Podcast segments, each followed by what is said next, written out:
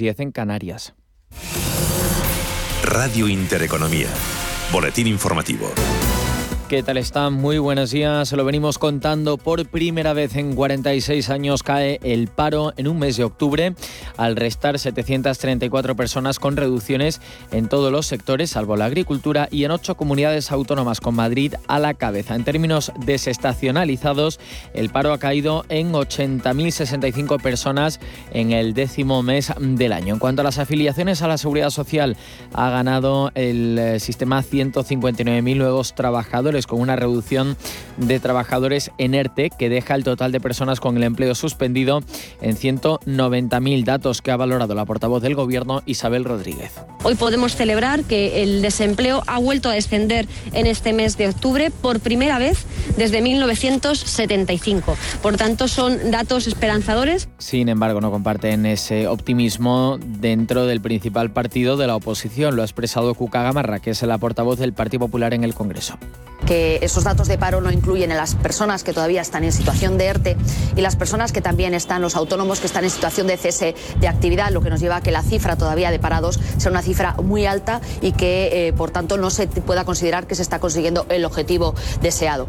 Yo creo que el, dato con el que tenemos también que, quedarnos es que España, en relación al resto de los países europeos, de la media europea en lo que es el desempleo, España dobla la, la cifra de, de paro de la media europea. Y hoy dos reformas centran la agenda política y económica del día. Por un lado la del mercado laboral y por otro la de pensiones. Esta última ha trascendido la propuesta del Ministerio de Seguridad Social de fijar un umbral de gasto que incremente las cotizaciones sociales para los empresarios y así poder financiar las pensiones de las generaciones futuras como los baby boomers. Una propuesta que saludan los sindicatos. Escuchamos al líder de Comisiones Obreras, Unai Sordo.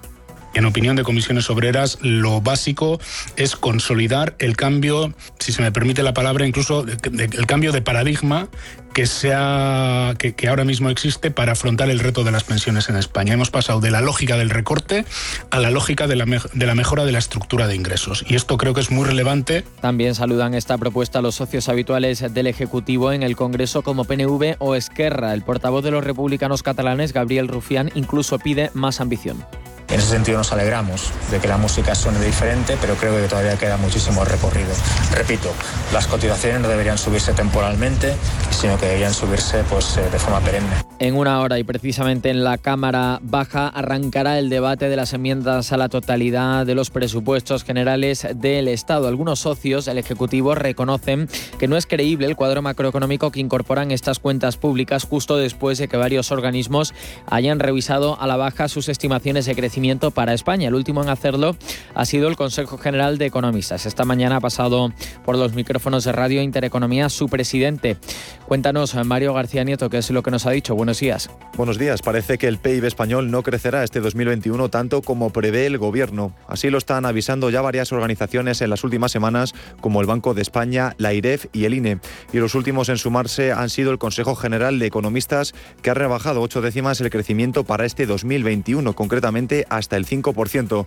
El presidente de la Comisión Financiera del Consejo, Antonio Pedraza, ha pasado por los micrófonos de Radio Intereconomía, donde ha dado las causas de esta rebaja en las previsiones. Pues la rebaja porque las expectativas que se tenían de crecimiento del tercer trimestre han sido defraudadas por los datos que ha adelantado el Instituto Nacional de Industria.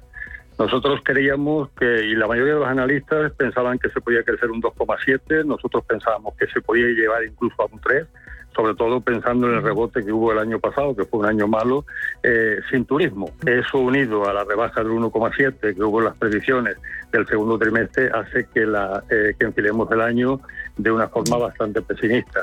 Con respecto a la inflación, Antonio Pedraza ha calificado la tendencia alcista de los últimos meses como preocupante, aunque según sus previsiones, los precios de la energía y las materias primas cederán durante el primer semestre de 2022, mientras que el bloqueo de los suministros podría durar hasta 2023. Gracias, Mario. Y en los mercados financieros se dan la vuelta. Los principales índices europeos operan en positivo, salvo Londres, que recorta dos décimas, y Madrid, el IBEX 35, marcando a esta hora los 9.041 0,6 puntos, retrocede hasta 7 décimas. Ve peligra el selectivo español los 9.000 puntos a la cabeza por el lado rojo de la tabla solaria, descuenta un 3,17%. En positivo son 10 las cotizadas con IAG a la cabeza que sube un 3,55%.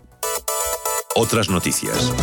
Bueno, pues les tenemos que hablar de una reaparición, la del director del CAES, el Centro de Alertas y Emergencias Sanitarias, Fernando Simón, que ha asegurado que la transmisibilidad del coronavirus en España ha disminuido gracias a la campaña de vacunación y asegura que solo la llegada de una variante que creara una alta transmisión podría provocar una situación de gravedad. Además, ha señalado que no ve necesaria, por general, una tercera dosis de la vacuna y ha indicado que lo mejor sería dárselas a países del tercer mundo en cuanto a la vacunación a menores de 12 años, ha explicado que todavía existen dudas porque a los niños, dice Simón, les afecta muy poco la enfermedad.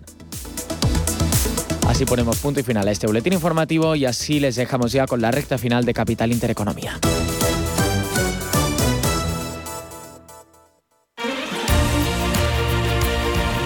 Radio Intereconomía. Eres lo que escuchas.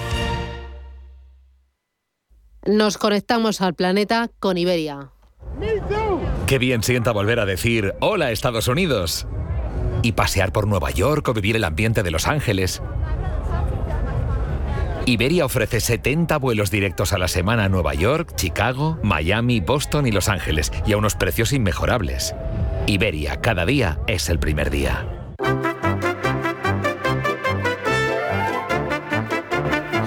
Ya está aquí el catálogo de juguetes del corte inglés con todo lo que más les gusta a los más pequeños de la casa. Pero ¿sabéis cuál es el auténtico regalo? Disfrutar en familia de horas de diversión.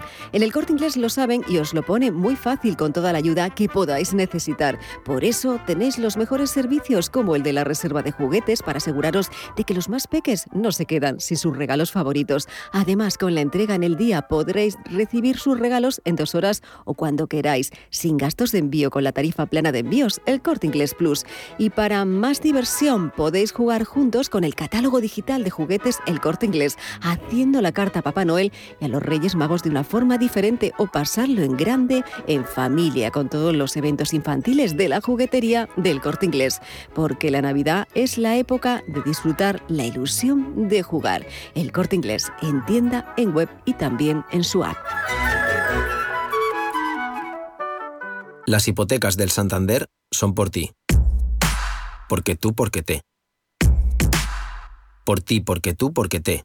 Porque tú tienes familia, tú tienes una empresa, tú tienes sueños, tú viajas, tú, tú quieres emprender, tú eres incansable, tú porque te esfuerzas, te entregas, te ilusionas, te gusta mucho, te involucras, te motiva, te.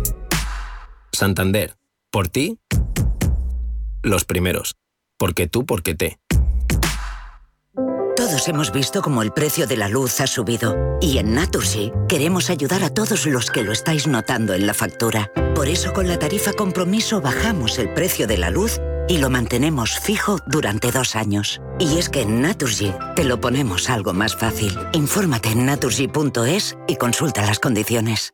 No sé de dónde vamos a recortar más. ¿Sabes lo que es la eficiencia energética? NES te demuestra que sí puedes ahorrar más en energía. En NES son expertos en ahorro y auditorías energéticas. Trabajan con las mejores empresas y al mejor precio. Ellas les avalan. Infórmate en NES.es. Te realizamos un estudio de forma gratuita. Pregunta y contacta en info.nes.es. NES, conviértelo en tu partner energético. Cariño, qué ganas de probar cosas nuevas. ¿Sí? Pues vámonos a Valladolid a disfrutar del Festival Internacional de la Tapa. ¡Corre, que empieza! Del 8 al 14 de noviembre disfruta en Valladolid de las tapas de los mejores cocineros en el 17 Concurso Nacional y quinto Campeonato Mundial de Tapas. Consulta en info.valladolid.es y en la app Tapas VLL. Los viernes a las 10 de la noche nos visita un gato, el gato gourmet. En Radio Intereconomía, Andrés Sánchez Magro presenta una guía semanal gastronómica, enológica, de restaurantes, literaria, musical y con todos aquellos ingredientes para cocinar la buena vida. El Gato Gourmet, con el patrocinio de Marqués de Riscal, los viernes a las 10 de la noche en Radio Intereconomía. Los desayunos de capital. Fundación La Caixa patrocina este espacio. Es miércoles, día 3 de noviembre, y como cada miércoles tendremos en Capital Intereconomía nuestro consultorio fiscal. Hoy hablaremos de impuestos a partir de las 11 y 20 de la mañana con Manuel Velázquez, que estará acompañado de José Mateo Ruescas.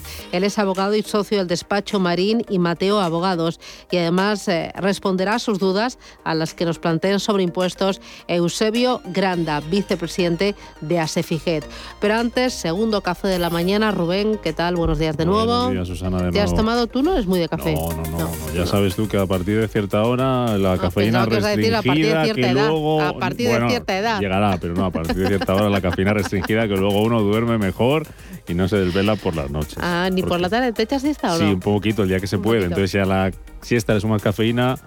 La combinación por la noche puede ser mala. Ya, bueno, bueno. Oye, en este segundo café, ¿quién nos acompaña? Mira, vamos a hablar, eh, vamos a aprender un poquito. Hoy no es como tal el día de la educación financiera, pero sabes que aquí en Radio Intereconomía nos gusta siempre enseñarle cositas a los oyentes y siempre es bueno hablar y aprender sobre factoring, hablar sobre confirming y con un dato, 132.980 millones de euros. Solo en la- son, es la cifra que en los seis primeros meses eh, del año del volumen de crédito gestionado por las empresas de este sector en nuestro país. Eh, cifras que se pusieron sobre la mesa en la edición número 49, eh, que se dice pronto, de la Asamblea General de la Asociación Española de Factoring, que se celebraba hace unos días en Granada.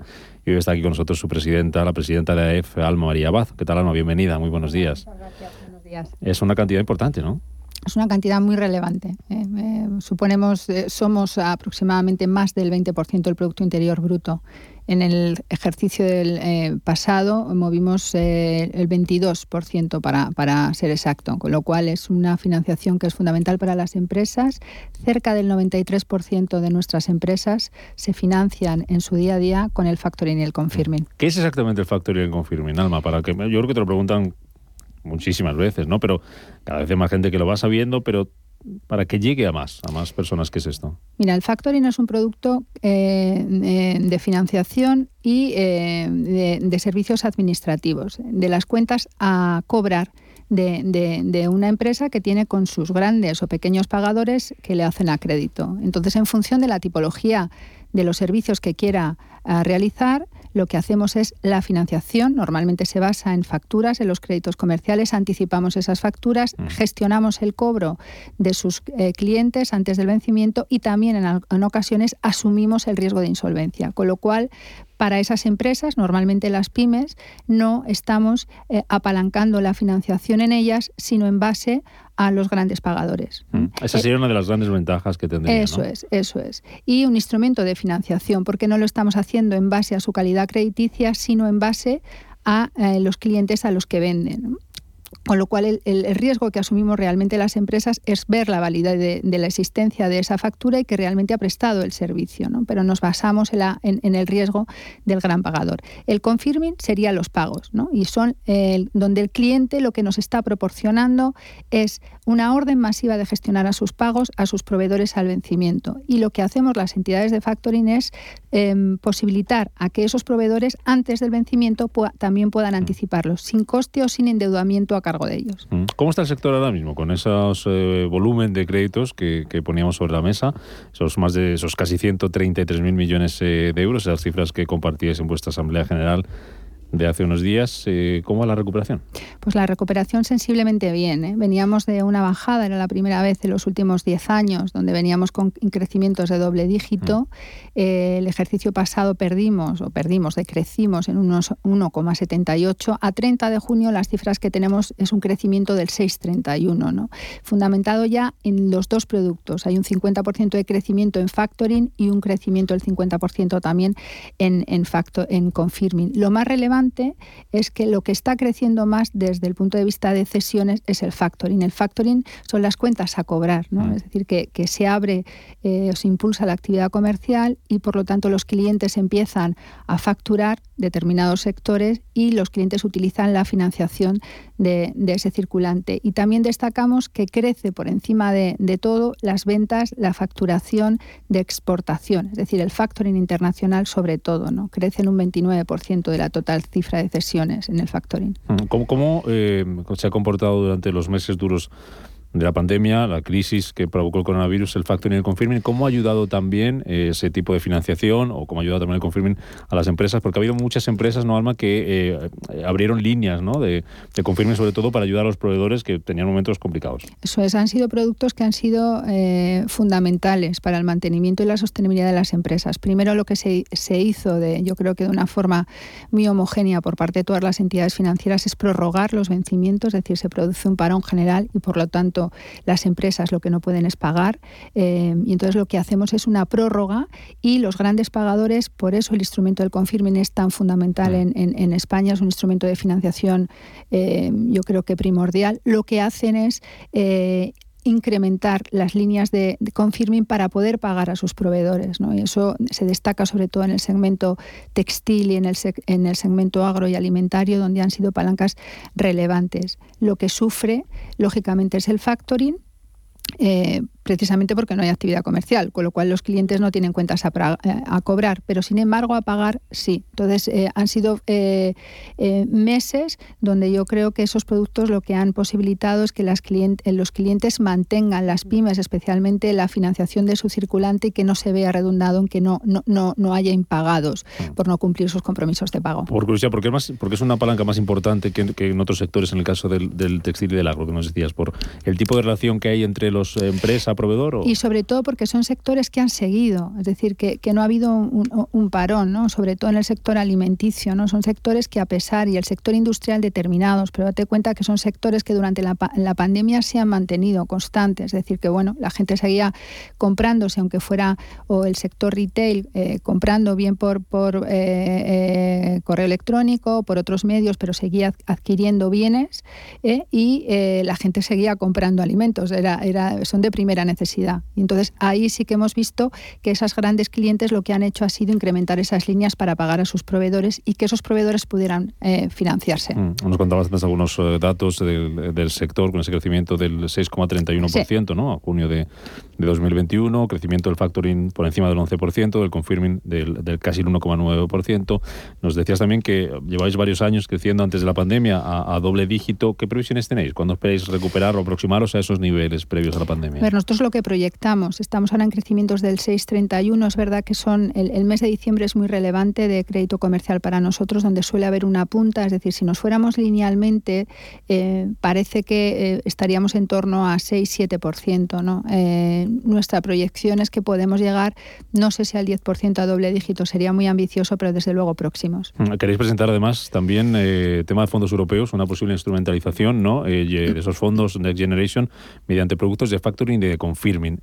Eh, ¿Qué es exactamente esto? ¿Qué es lo que queréis hacer? y ¿En qué punto se encuentra? Ha habido un antes y un después. ¿no? Durante el tema de la pandemia yo creo que hemos trabajado desde el punto de vista de asociación de una manera muy determinante para que los fondos SICO incorporaran productos de financiación de circulante y bueno, pues si, si veis efectivamente ha habido una línea de negocio específica para factoring y confirming precisamente porque lanzamos al ICO esa sensibilidad de los productos eh, tan importantes para las pymes. Eh, en esta segunda fase lo que estamos es trabajando y le presentamos a la Dirección General del Tesoro y a través también de la, de la CECA y de la, y de la AEB, estamos tratando de que parte de esas subvenciones que llegan se puedan vehiculizar eh, fundamentalmente por el anticipo de subvenciones a través del factoring en algún caso específico en el confirming, pero fundamentalmente que se permita eh, que esas subvenciones sean cedibles de manera que podamos de nuevo apalancar la financiación en la administración y no tanto en la pyme para que le lleguen los fondos antes. ¿no? Eso es un poco lo que estamos solicitando y estamos trabajando a nivel consorcial con en, determinadas eh, compañías, incluso se lo propusimos también a la CEO é para que lo dirigiera al Tesoro y a la Secretaría de Digitalización para conseguir que parte se permitiera la, cesión. ¿Cuál ha sido el feedback? ¿Cómo está un poco esa, esa relación que...? Bueno, estamos trabajando a nivel de, la CECA y la EB, estamos trabajando cuál es el rol de la banca y sí que hemos hecho un epígrafe específico para hablar de lo que son las cesiones ¿vale? y cómo debería hacerse para que llegaran a... es lo que nos ha pedido un poco la, Secretaría de Digitalización y el Tesoro, ¿no? que homologuemos y que hagamos una propuesta común. Otro tema importante que esto que le interesa mucho a Susana, que es la que aquí sabe de, blockchain por encima de, todos los demás. Una iniciativa que estáis eh, llevando a cabo o para es el proyecto InBlock, se ah. llama, ¿no? Que es una iniciativa, leo y ahora tú nos explicas, Alma, de implementación de redes blockchain.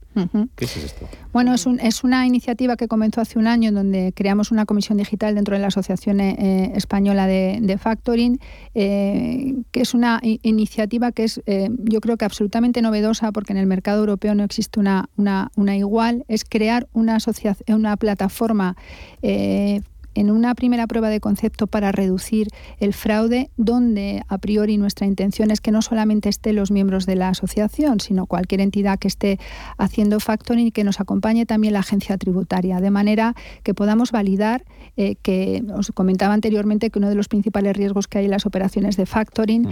es el posible riesgo operacional de, una factura porque o se haya duplicado o porque no exista, ¿no? donde em, eh, se vuelque en esa plataforma eh, las facturas que estén en el sistema y que además eh, la agencia tributaria pudiera validar eh, que existe. que lo validan al final todos los que participan en la cadena, no solo la agencia tributaria o no solo el que mete la factura, sino absolutamente todos. Y eso le da certeza, trazabilidad, transparencia. Efectivamente. Entonces, eh, ¿cuál es lo novedoso? Bueno, pues que en principio eh, nuestra intención es proponer de una manera ya cerrada eh, a la agencia tributaria que nos acompañe. Hicimos hace un año y medio una introspección con ellos para ver cuál era la sensibilidad y con las haciendas forales y a priori, claro, tiene un grado de certeza que es fundamental para ellos, incluso también de reducción de fraude, de fraude fiscal para ellos, ¿no? Con lo cual es absolutamente transparente y en eso estamos trabajando. A finales de, noviembre tendremos una asamblea extraordinaria donde pediremos al resto de los asociados que nos den el ok.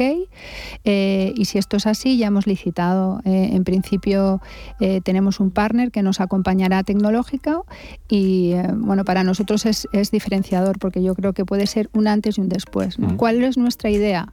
Si me permitís, que todo el crédito comercial que se sustente en España pudiera estar em, eh, establecido y generado a través de esta plataforma blockchain. Empezaríamos con una prueba de concepto, que es hasta simplemente validar que la factura esté descontada, pero luego podríamos ir hasta el final, incorporar la financiación de recibos, incorporar la financiación de descuentos eh, de facturas, incluso meter el propio confirming. ¿Y eso para cuándo lo tenéis previsto? Pues mira, nuestra idea es empezar a arrancarlos y los asociados a finales de noviembre nos den el ok al, al licitador finalista, que ya la Junta Directiva lo ha decidido, y a finales de diciembre nos tendrán que decir cuántas entidades entran.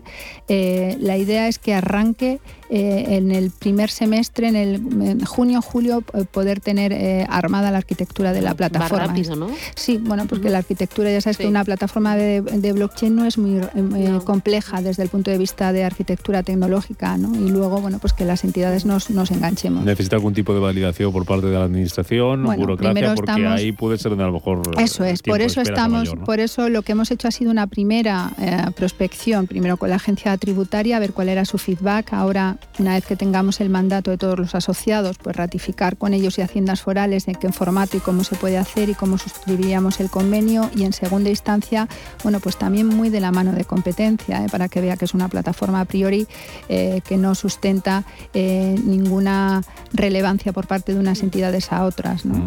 Pues enhorabuena por la iniciativa y a trabajar y cuando esté lista, pues un placer que la compartas aquí con nosotros, con los oyentes de Capital Intereconomía. Enhorabuena por las cifras que se presentaban en esa Asamblea General de la semana pasada. Alma María Abad, presidenta de la Asociación Española de Factoring, gracias por explicarnos, como siempre, un poquito más qué es todo esto. Muchas gracias. Gracias, hasta pronto. Adiós. Fundación La Caixa ha patrocinado este espacio.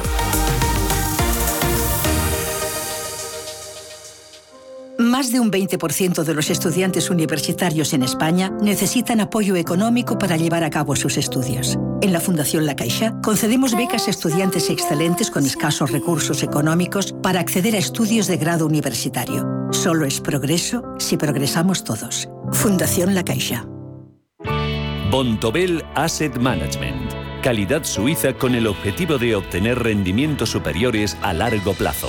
En Bontobel Asset Management siempre estamos a la vanguardia de las inversiones activas en bonos y acciones. Para más información, entre en nuestra página web bontobel.com barra am. Bontobel Asset Management, su especialista global en fondos de inversión.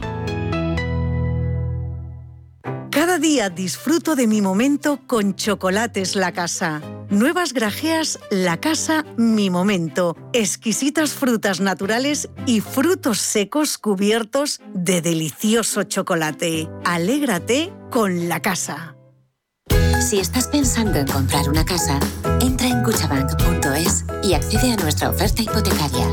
Cuchabank, el banco de tu nueva casa. ¿Te ha traído un jamón? Un jamón no, un jamón legado ibérico de El Pozo. Delicioso, intenso. Un jamón de veteado y brillo generoso con matices a frutos secos. Este sí que sabe. Legado ibérico de El Pozo. Siempre sale... Bueno, no, buenísimo. Y si lo prefieres ya lo tienes cortado en lascas. Libertad. 50 millones más de entradas en el mayor buscador de Internet que el mejor futbolista del mundo. Libertad, un anhelo del ser humano. Libertad, libertad. En Fuerteventura, en Bahía Azul. 150 kilómetros de playas son libertad. Deporte al aire libre es libertad. Una temperatura siempre agradable es libertad. Y libertad es la que tienes dentro de cada una de las villas de Bahía Azul. Metros y metros cuadrados de paraíso, de privacidad, de libertad. La que te da la piscina privada, el jacuzzi, la barbacoa y, en definitiva, el lujo al alcance de muchos bolsillos. bahiazul.com y disfruta de tu libertad. Nace Dirigentes Club, un espacio único donde cruzamos las historias de nuestros dirigentes, un entorno de networking para generar vínculos profesionales, la mejor plataforma de nuevos conocimientos y tendencias, un club donde ofrecemos a nuestros dirigentes los mejores planes y servicios, porque juntos alcanzamos el éxito, porque juntos sumamos. Descúbrelo en dirigentesclub.com. La información tiene muchos puntos de vista, pero el tuyo lo tenemos los viernes por la noche en Informe Chorbinson, con Javier Chorbinson, en Radio Intereconomía. Invertir en instalaciones fotovoltaicas para tu empresa te hará ahorrar hasta un 70% en la factura de la electricidad y recuperar la inversión en muy poco tiempo. En esta hacemos un estudio gratuito y nos encargamos de todo el proceso para que solo tengas que preocuparte de ver cómo se reduce cada día tu factura. Entra en nes.es.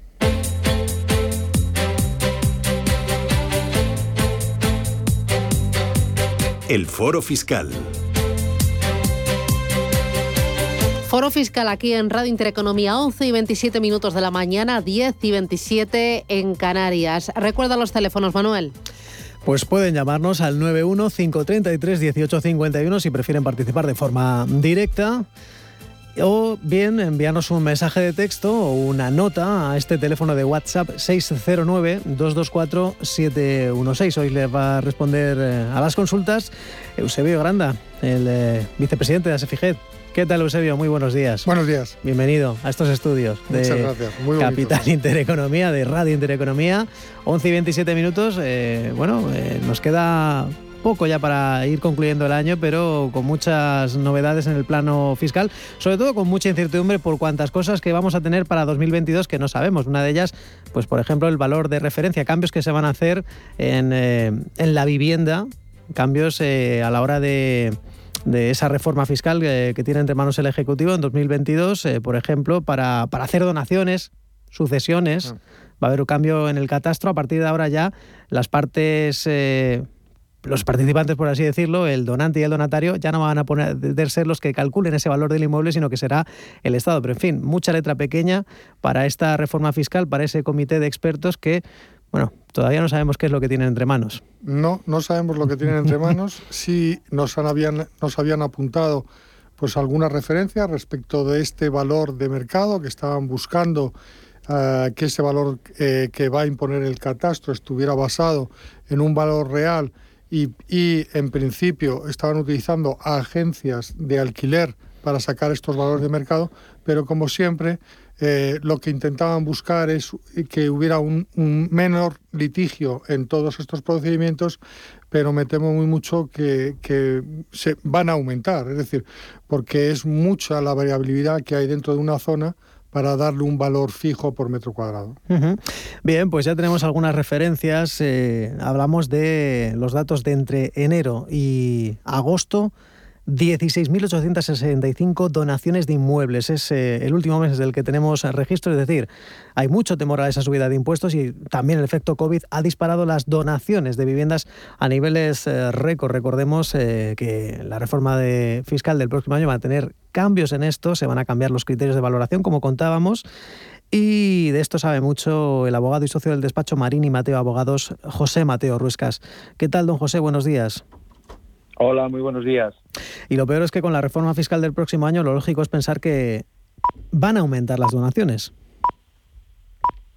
Bueno, eh, estamos en un estado, en una situación, como comentaba el compañero, de, cierta incertidumbre, porque, porque la realidad es que no sabemos, eh, en teoría la ley sí que es verdad que se ha publicado y que en algunos aspectos entra en vigor ahora el 1 de enero, con una finalidad, una motivación, efectivamente evitar la litigiosidad, pero, pero la realidad es que, como se apuntaba, eh, creo que incluso puede acabar en, dar el sentido contrario, es decir, que, que aumente la litigiosidad. Lo que desde luego va a aumentar es la falta de garantías desde mi punto de vista y lo que va a aumentar también es la eh, la pérdida de, derechos por parte de los contribuyentes y eso eh, nosotros sí estamos recibiendo mucha solicitud de información porque hay muchas personas que, que quieren que quieren cerrar cosas antes del 31 de diciembre y más última hora con, con la última sentencia. Bueno eh, estamos esperando la sentencia con, con la famosa sentencia de la plusvalía del Tribunal Constitucional. Aún se, se está se está acelerando este proceso verdad claro es que por ejemplo para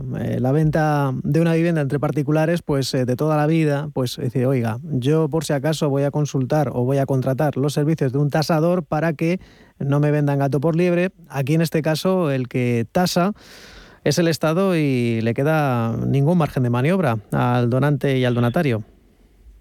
Margen de maniobra va a haber, lo que lo que ocurre es que desde desde nuestro desde, desde nuestra perspectiva lo que se pierden son derechos. Quiere decir siempre va a haber la posibilidad de recurrir. Lo que pasa es que el problema radica en que como bien comentabas eh, hasta ahora yo podía fijar un valor que en el caso de las transmisiones era el valor que se llama valor real que el valor real eh, directamente esta ley lo que ha hecho ha sido ha sido eliminarlo como concepto. Es decir le da absolutamente igual a la administración el valor por el que dos personas fijen el precio eh, eh, ellos se imponen el valor de lo que llaman el valor de mercado, es decir, al final no, no, imponen el precio por el que yo debo comprar, pero sí el precio por el que el que compra, en este caso el que adquiere, tiene que tributar en el impuesto de transmisión. Igual yo puedo comprar un inmueble por un importe, pero si la administración considera que el valor de mercado son 30.000 euros más, pues tendré que pagar con arreglo a ese valor. Entonces, eh, lo que lo que lo que ocurre, por así decirlo, en este caso,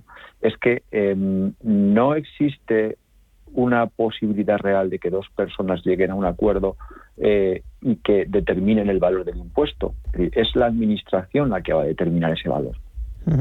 como, como, se apuntaba, con, eh, teóricamente se utilizan unos, unos módulos, se están utilizando conceptos realmente desconocidos, eh, muy ambiguos, aún no, en teoría se están, se están realizando esas, esas, esas ponencias o esas, o esas valoraciones, se habla de conceptos que son desconocidos para nosotros como ámbitos territoriales homogéneos, que no sabemos muy bien qué va a ser. se, están, teóricamente, se deben nutrir esos valores módulos con arreglo a las manifestaciones que le den los fedatarios públicos, con lo cual teóricamente se establecen precios medios.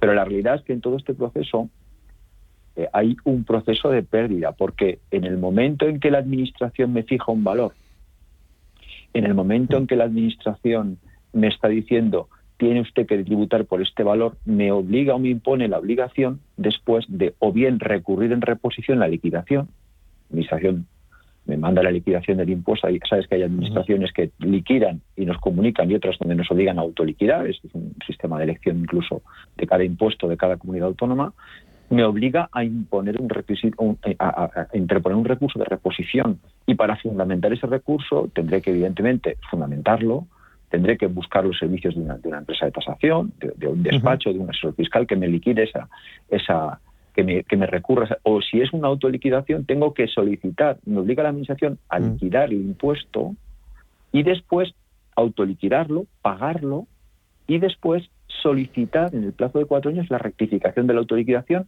y además esto me obliga a mí a tener una conducta activa de imponer un, recurso o una, una rectificación. es como que primero pago y luego recurro. Y me imponen las cargas de ese recurso, los costes de asesoramiento, los costes de tasación, etcétera, etcétera. Ahí es donde se pierden garantías. Hay posibilidad de recurrir, pero con muchas menos garantías. Hay muchas incógnitas y, claro, por ejemplo, en Andalucía ya han dicho que van a, hacer una reforma que lo van a reducir en favor de, hermanos, tíos y sobrinos. En Cataluña parece que esto va al contrario. Incluso también en Castilla y León, pues parece que se está tratando de eliminar este, este impuesto. Ustedes entiendo, desde el despacho, eh, entiendo que lo eliminarían el tributo pero no va a ser posible. ¿Qué es lo que sería factible de cambiar en, este, en esta figura? En, la figura del impuesto de sucesiones con arreglo a estos, eh, pues la verdad que están dejando poco margen. Es decir, mm. al final el impuesto, hay pocos impuestos, porque al final el impuesto de transmisiones patrimoniales es un impuesto que es, eh, todos los impuestos son ideológicos, todos, sin excepción, mm. la cuestión de política hay pocos materias donde las donde los, los, gobernantes o los partidos decidan más que las cuestiones, porque al final es lo que cómo se sufraga el gasto. Entonces hay una cuestión ideológica. Entonces, eh, aún así, el impuesto de sucesiones, el de donaciones o el de patrimonio son realmente de los impuestos más ideológicos que hay, ¿no? Junto con los impuestos verdes, ¿no? Porque al final eh, se determina que eh, la riqueza, en un concepto, debe grabarse la transmisión de la riqueza. Yo, mi planteamiento, evidentemente yo soy partidario de que el impuesto de sucesiones y donaciones debería reducirse, eliminarse directamente o reducirse sustancialmente. Y, es mi, y el impuesto de patrimonio yo siempre he defendido directamente que yo, desde mi punto de vista, he defendido que es hasta inconstitucional. De hecho, somos el único país de mm. Europa y de la OCDE que lo mantiene vigente. Y eso no es casual, ¿no? porque está grabando la tenencia de unos bienes que ya se graban en IBI, que ya se graban en el impuesto de la renta, hay una, hay una serie de compensaciones por doble imposición, pero al final eh, se tiene que liquidar. Y, nosotros en el despacho vemos situaciones donde personas tienen que pagar impuestos importantes de renta, pagan por el rendimiento, pagan por la adquisición, pagan por la tenencia y luego además sus hijos tienen que pagar. Entonces, es un impuesto tan, tan ideológico y, tan pervertido que, me parece muy negativo. Y encima ya eh, lo, que me parece ya eh, doblemente peligroso es que además me diga la administración por qué valor tengo que heredar el piso, cuando además eh, no tiene mucho sentido. el valor de mercado, según lo defiende la ley, es un valor en el que se dice que es el precio por el que dos personas podrían venderse. Pero es que en un impuesto de sucesiones y donaciones, o en el impuesto del patrimonio, que es un impuesto de tenencia de bienes, no hay una venta. No existe esa referencia de mercado, no hay una intención de comprar y vender. Entonces, no puedo, no debo asimilar un valor de tenencia a algo que yo, por ejemplo, pues heredo la vivienda de mi padre. No hay una intención de hmm. fijar una venta, no hay una ganancia. Entonces, lo que deberíamos hacer, evidentemente, estar muy atentos a, lo que vamos a hacer, eh, asesorarnos y, si consideramos que la situación nos justa, a, recurrir siempre, ¿no? decir, porque además, el, el, problema que se, que, se, que se va a dar en esto es que partimos de la base de que yo, yo defiendo eh, que esta ley o algunos de los aspectos de esta ley, que bueno, en realidad es una ley muy amplia porque sí. escribe una directiva y trata mil, mil temas, ¿no? Pero en, concreto, en lo que refiere a lo que estamos comentando, ¿no? Yo, yo parto de la base de que algunos artículos de esta modificación son susceptibles y es bastante probable que puedan llegar a ser eh, considerados inconstitucionales. Porque al final pues es el mismo fundamento que acaba de utilizar el, el TC, el Tribunal Constitucional, con, con, con, la plusvalía. Es decir, no existe, eh, vulnera el artículo 31 de la Constitución. No, no, no, se, eh, no se respeta el principio de capacidad económica. El principio de capacidad económica habla de una riqueza. Si yo vendo un inmueble por un importe y el que compra recibe un inmueble por lo que paga, que la Administración diga que tengo que pagar X euros más porque considera que los precios medios de la zona se han pagado y desconozco en qué circunstancias se han podido comprar o vender esos inmuebles, no se está grabando la capacidad económica real del contribuyente, del que en este caso del que hereda o del que compra, sino el que considera la administración que debería ser. Con lo cual ahí se está vulnerando un principio constitucional. Es el mismo criterio que se utilizó eh, o se ha utilizado para anularla o declarar pues inconstitucional la plusvalía. ¿no? Pues José, habrá que estar atento. Desde luego, desde luego. De aquí va a traer cola. Creo que va a traer cola. De aquí a final de año y no solo este impuesto, sino muchos más, la reforma fiscal, en fin, bien entrado el mes de febrero de 2022, iremos contando los cambios, evidentemente para que mm. gane la administración en detrimento de, del contribuyente. José Mateo Ruescas, abogado, socio del despacho Marini Abogado y Mateo Abogados. Muchas gracias. A vosotros. Un saludo y buen día. Bien, pues 11.39 minutos. Abrimos las líneas eh, para participar en el consultorio 91533 1851 609 224 716. Eusebio, eh, ya lo has oído a, José Mateo. Eh, claro, aquí evidentemente los contribuyentes van a pagar más. Y por cierto, ha, dejado un debate interesante.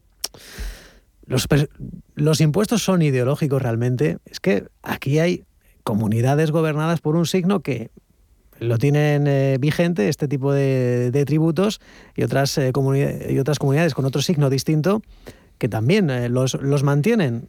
A veces parece que no, la clásica disociación de, bueno, pues los liberales, pues bajamos impuestos, mm, los progresistas suben impuestos, principalmente impuestos verdes, en fin, son ideológicos. Yo, yo pienso en gran medida. En gran medida mm. son muy ideológicos. Mm. Y además el impuesto lo que tiene que buscar es sufragar el gasto público y la inversión pública que retorne a la población. Muchas veces se utilizan estas herramientas injustamente y mal utilizadas, grabando eh, situaciones que a priori parece ser que van a, poder beneficiar a todo el mundo y que a posteriori se demuestran que perjudican a un montón de gente. No hace mucho tiempo, no hace mucho tiempo, en el impuesto de sucesiones y donaciones, también hemos tenido un repunte brutal en eh, aquellas herencias que eh, eh, los herederos no estaban dispuestos a adjudicarse y se las dejaban al Estado, precisamente porque no podían hacerse cargo de la cuota que tenían que pagar por recibirla.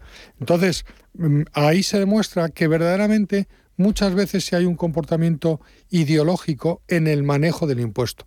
Y luego hay lo que es el propio impuesto. Hay impuestos que son mm, que no tienen sentido. Es el impuesto al patrimonio, desde mi punto de vista, eh, no tiene mucho sentido, puesto que es un impuesto que se genera después de haber pagado durante toda la vida esa generación de riqueza. Entonces, a mí me da la sensación de que, por lo menos en los límites que se concede en, España, no tiene mucho sentido.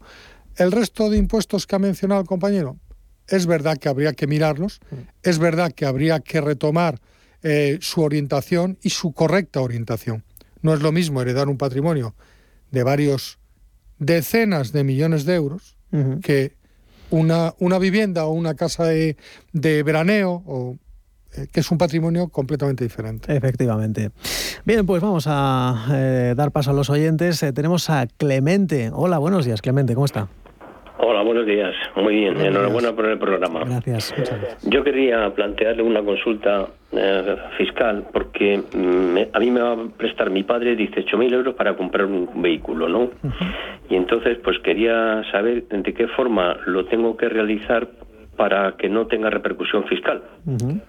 Vamos a ver, yo desde eh, eh, lo vamos a tomar como el préstamo es en la Comunidad de Madrid. La Comunidad de Madrid lo que tiene que hacer con ese préstamo es que eh, tanto mm, eh, prestador como prestatario eh, elaboren un documento que se liquide en la Comunidad de Madrid. La liquidación de ese documento va a ser cero, porque es un préstamo entre familiares. Los préstamos entre familiares además tienen la, el beneficio de que no tienen por qué tener eh, ningún tipo de remuneración o interés.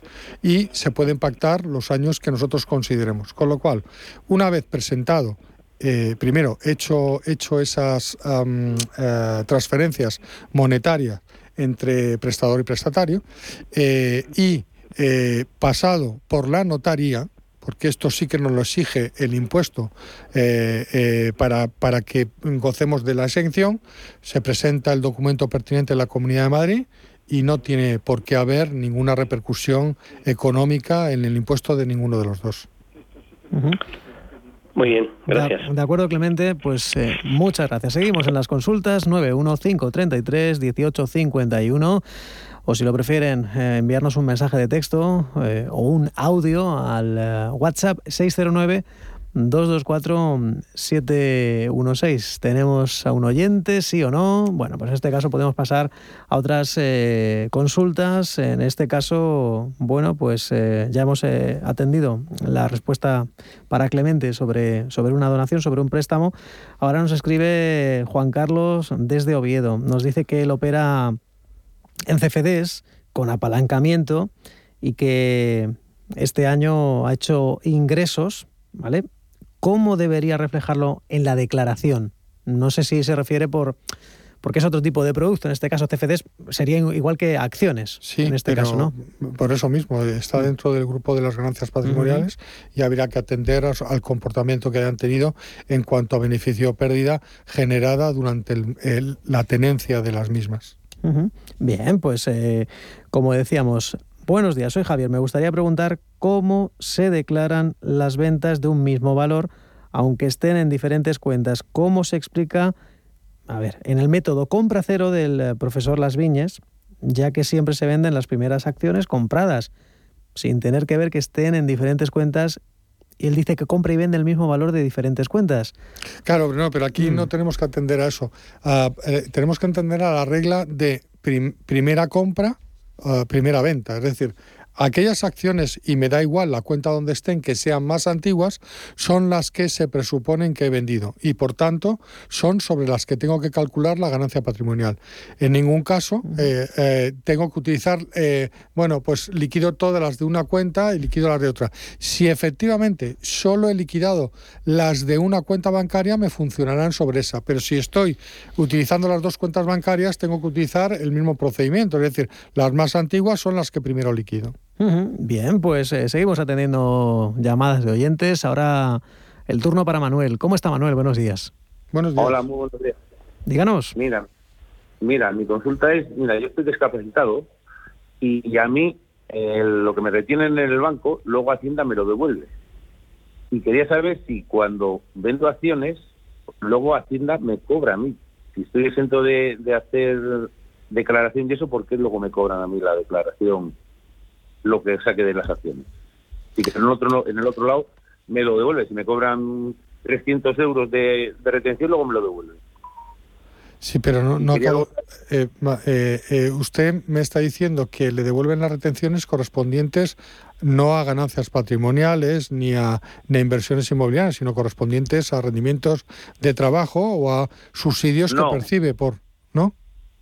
No, yo, por ejemplo, tengo, no sé, eh, por ejemplo, ahora, eh, ven a los dividendos, ¿no? Sí. Los, dividendos, los dividendos, lo que me cobra Hacienda, luego a mí esos dividendos, lo que se lleva Hacienda, luego me lo devuelve. Si me cobran, si cobro mil euros, se llevan 200 pero luego cuando la, la ya pero pero usted hace porque usted mete en la declaración una serie de eh, eh, deducciones adicionales que tienen. Y entonces esas deducciones como no son deducciones que, no se pierden por, por cifra de ingresos sino que son deducciones que funcionan eh, correctamente siempre lo que lo que hace es que compensan con las retenciones que, que usted tiene hasta que lleguen al máximo. Si resulta que usted tiene muchísimas más ganancias de lo que le están subvencionando, llegará un momento donde no solo no le van a, no, no le van a devolver, sino que va a tener que pagar.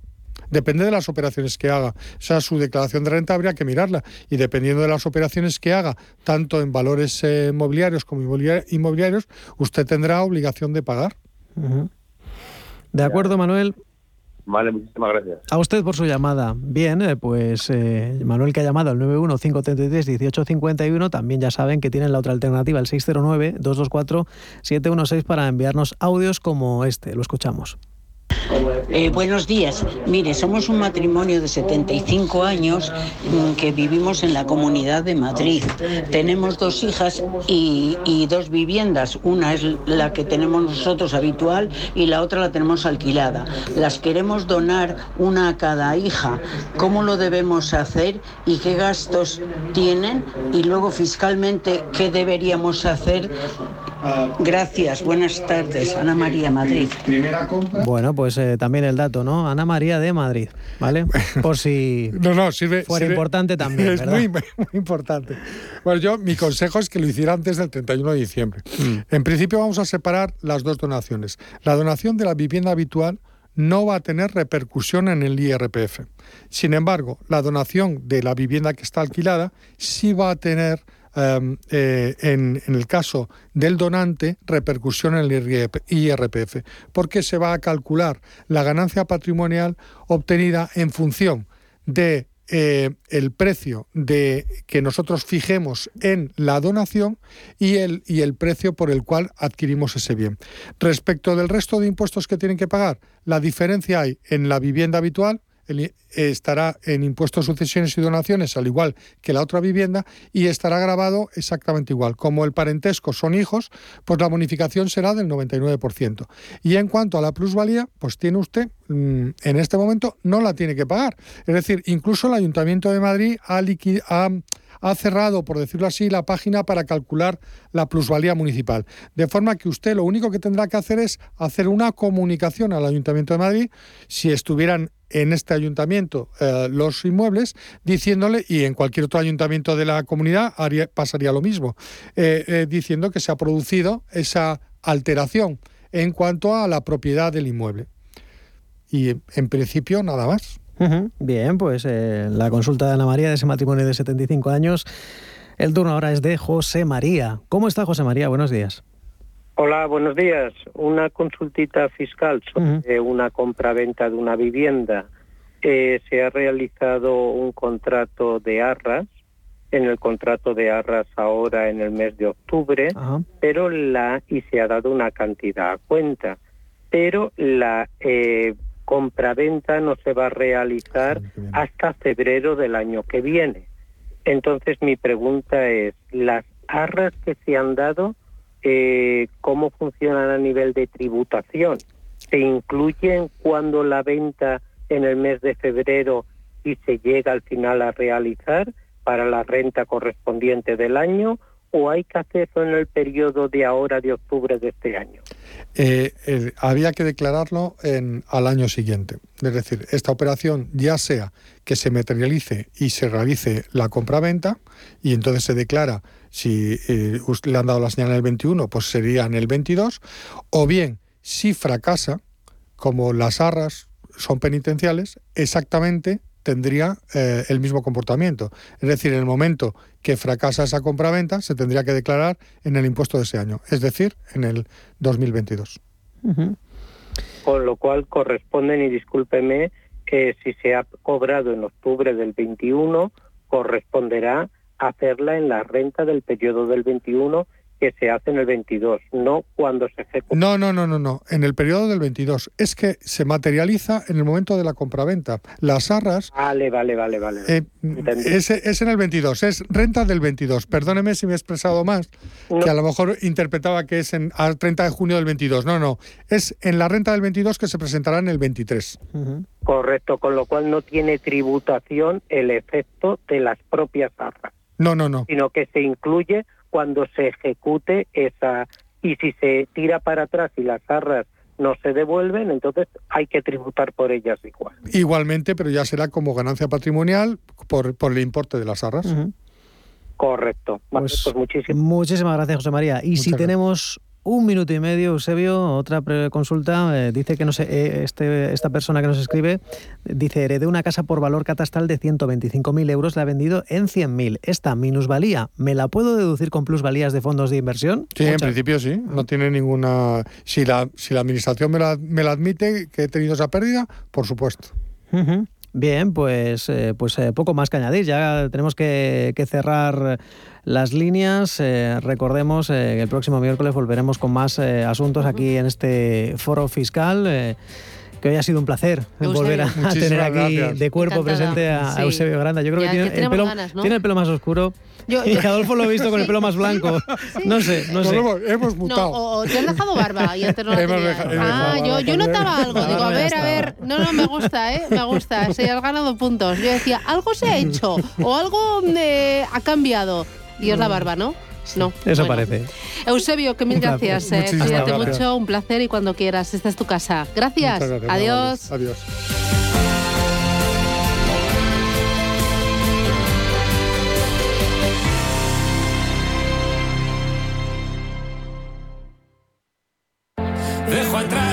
Atrás los viejos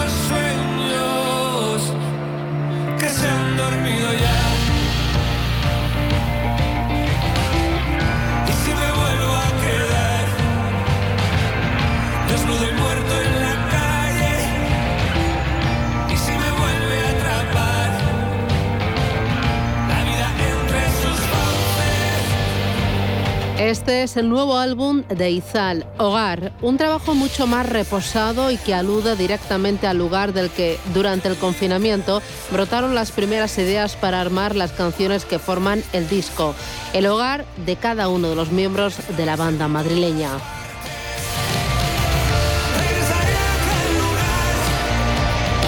Con ellos nos vamos, ponemos el punto final a esta edición de miércoles de Capital Intereconomía. Siguen informados aquí en los boletines, en esta casa, en Radio Intereconomía, y toma las riendas a partir de ahora mi compañero Rafa Jiménez.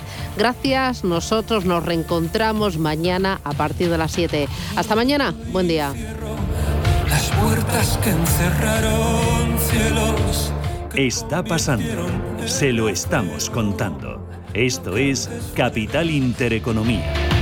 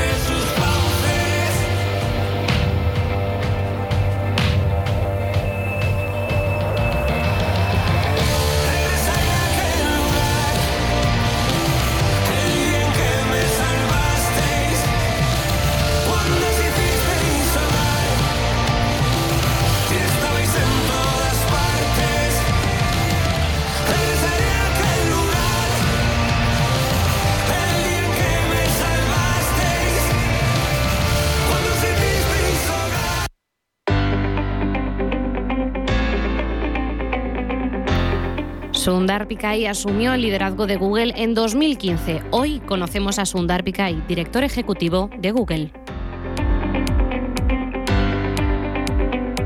La historia de Pichai es notable y su progreso dentro de Google certifica la posición de India en la industria tecnológica global.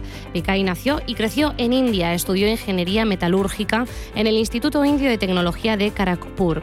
Después de graduarse, a Pichai le ofrecieron una beca de la Universidad de Stanford en California.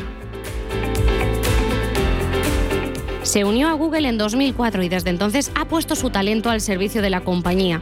Desde su llegada, la firma desarrolló su buscador estrella, Chrome, y también su sistema operativo Android. Dicho sistema operativo es el más popular del mundo entre los teléfonos móviles. Hasta ahora su mandato se resume en algunos de los productos principales de Google en el área de investigación, publicidad y navegación. Sundar Pichai, uno de los líderes más reconocidos de una de las empresas más importantes del mundo.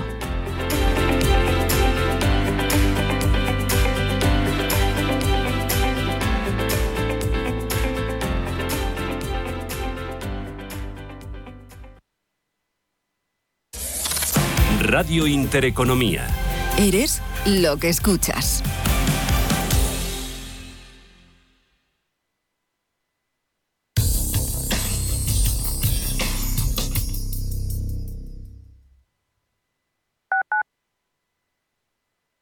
WeCity es la más reciente e innovadora plataforma de inversión inmobiliaria. En WeCity podrás invertir en las mejores oportunidades inmobiliarias y diversificar tus ahorros de manera fácil, rápida y segura. Entra hoy en wecity.io e invierte en un solo clic. O si prefieres, llama al número 679 667 623 y te ayudaremos. Te suena esto, ¿verdad? En tu futuro profesional debes ser capaz de encontrar soluciones. Actualiza tus competencias en el primer Salón Internacional de la Formación para el Empleo. Formando Futuro, los mejores agentes formativos, lo último en tecnología e innovación. Palacio Municipal de IFEMA Madrid del 16 al 18 de noviembre. Entrada gratuita. formandofuturo.fundae.es. Al principio pensaba, lo alquilo, no lo alquilo, lo alquilo, no lo alquilo. Luego, con renta garantizada, pensé, lo alquilo. Renta garantizada se encarga, te seguirá pagando la renta de tus inquilinos, aunque ellos no lo hagan, y se ocupan de la gestión del día a día. Infórmate en el 900 10 10 95 o en rentagarantizada.es. Alquiler garantizado.